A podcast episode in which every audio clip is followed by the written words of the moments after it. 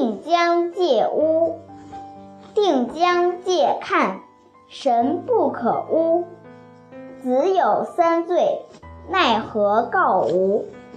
春秋时期，魏国国君魏定公夫人的名字叫定江，生了一个儿子，早已夭折。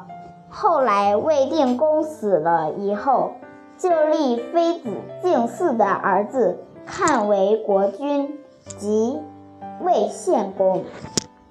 魏献公的性情非常暴虐。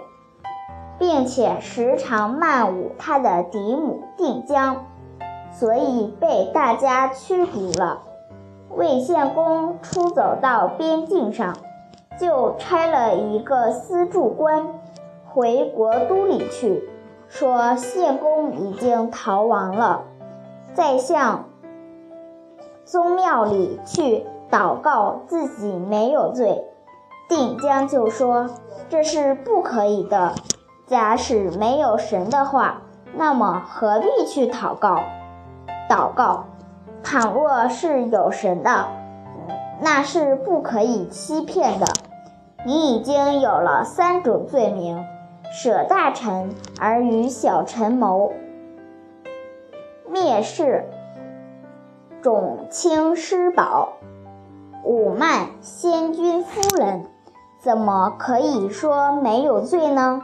只叫他到国都里去，说他逃亡就是了，不可以到宗庙里去说他没有罪，有罪而告无，是不信也。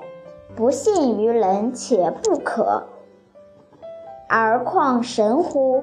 西汉刘向称定，定将聪明远识，能以辞教。是魏国之所以没有灭亡的原因。